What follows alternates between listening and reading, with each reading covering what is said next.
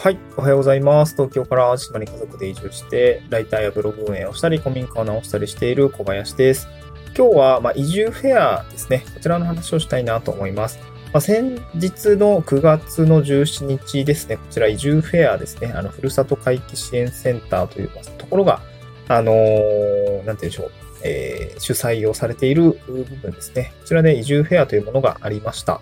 で、僕もそんなのがあるよというような形でお伝えしていたらですね、あの、参加、あの、なんかツイツイートを見て参加してくださった人がいらっしゃって、あの、わざわざね、コメント、あの、リプライをいただいて行ってみることにしますっていうことでリプライいただいて、あ、なんか、良かったなと思って。で、あの、面白かったのが、まあ、移住フェア行って、うんと、まあなんかブドウとかも一緒になんか物産展もあるっていう言ってたんで、あの、多分買ってたんでしょうね。で、買って、で、多分本も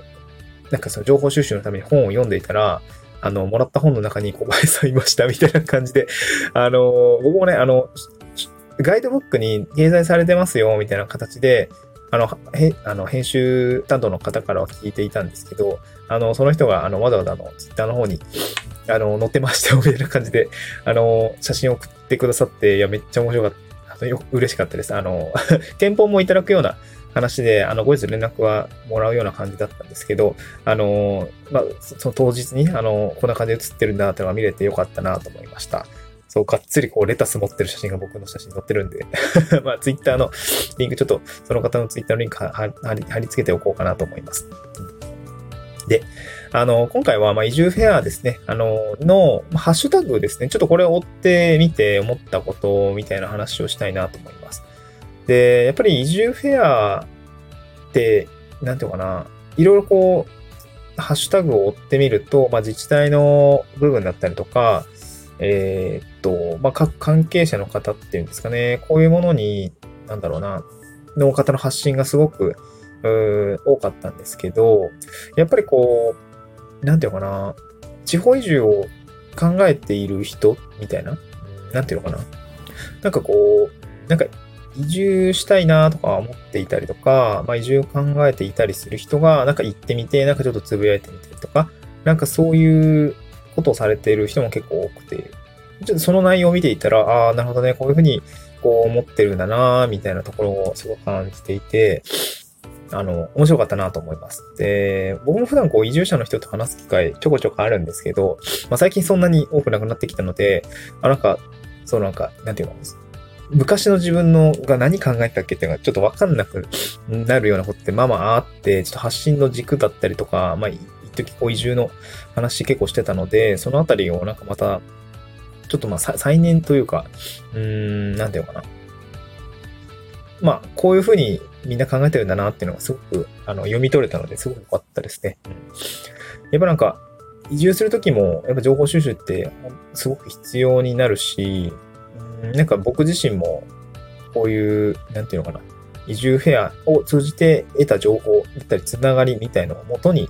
うん、ことを進めていっ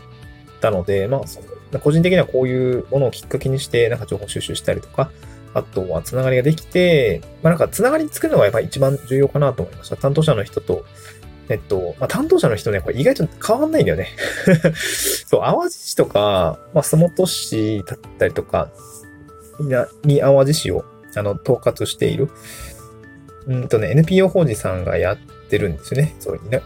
えっと、なんだっけ。NPO 法人さんが移住に関する、あの、政策みたいなのを一応窓口としてやってるんで、これ自治体とはまた別で、自治体ってさ、移動があるから、あの、人が入れ替わっちゃうんですけど、まあ、しょうがないんですよね。それは組織的なものなので。でも NPO 法人さんの方って、まあ、割とこうずっといるんで、なんて言うんでしょう。あんまり、あのー、なんていうのかな。まあ入れ替わりがないから、結構つながりってそのままずっと続くんですよね。僕も移住の時に 3, 2年、3年前ぐらいかな、に出会った人ってまだ移住の担当し担当者としてやってるし、時々連絡が来て、あの、誰々さん、ちょっと小林さんと合わせたいんですけどいいですか？みたいな連絡が来て、あ、いいですよ、みたいな話をしたりするんですね。で、やっぱりね、こう、その赤松さんって言うんですけど、あの、めっちゃバイネームで恐縮なんですが、あの、担当者の人がやっぱり歴長くて、すごいやっぱ人脈があるんですよね。でそういった方と繋がるだけでも、やっぱりこう、党内に、あ、確かこんな人いたよな、とか、こんな人おったよな、みたいな感じで、こう、紹介がされるので、なんか、そういうつながりができるだけでも、このフェアに行って、うーん、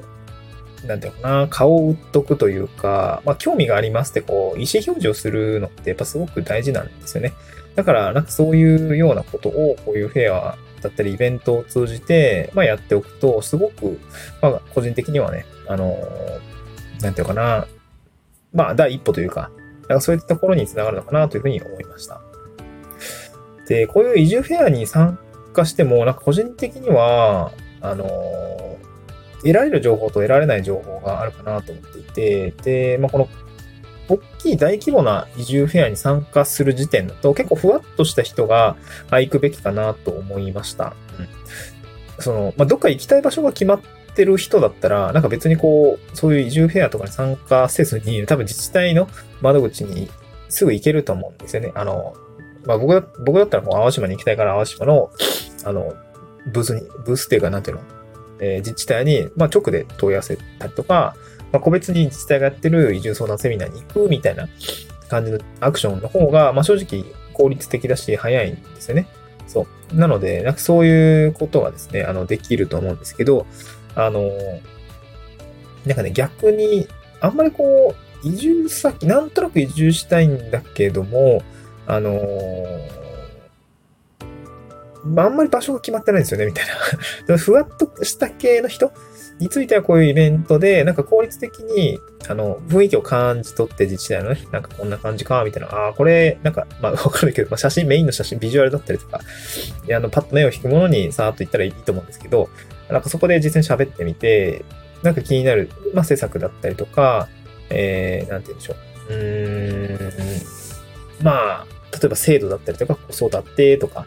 あとは、まあ、本当に、本当にもうフィーリングだと思います。あの、あともご縁だと思うんで、お仕事があるとか、協力、地域おこし協力隊を活用できそうだとか、そういったものがあれば、まあ、きっかけとしては、あの、大事なのかな、あの、そういったところで十分なのかなと思いました。まあ、問題はですね、あの、僕もそうなんですけど、移住した後、そこで住み続けたいというふうに、そういうふうに気持ちになれるかっていうところと、あと現実問題仕事がね、えー、維持できるのかっていうところが、やっぱ個人的にはすごく、なんて言うんでしょう、重要なのかなと思いますね。まあ、このあたりはちょっと今回は割愛するんですけど、なんかそういうところをもっとこう、現実として、うん、持てれば、なんか、こう、より、その、その人の暮らしだったりとかが大きく、まあ、チェンジできて、うーん、まあ理想の 暮らしに近づけるのかなというふうには感じたという話ですね。まあ僕自身も移住しておしまいじゃなくて、移住ってたらスタート地点に立つだけなので、ゴールではないっていう話をしてるんですけど。まあだから、まあ今回のそのイベントを通じて、えー、今回、ご縁ができたりとか、えー、お仕事の話につながったりとか、まあ移住先のなんかこう、うん、有力なお家が見つかりそうだみたいな人がね、生まれたらいいなというふうに感じたという話でございました。えー、っと、今日はそのところでお話を終わりにしたいなしたいなと思います。また次回の収録でお会いしましょう。バイバイ。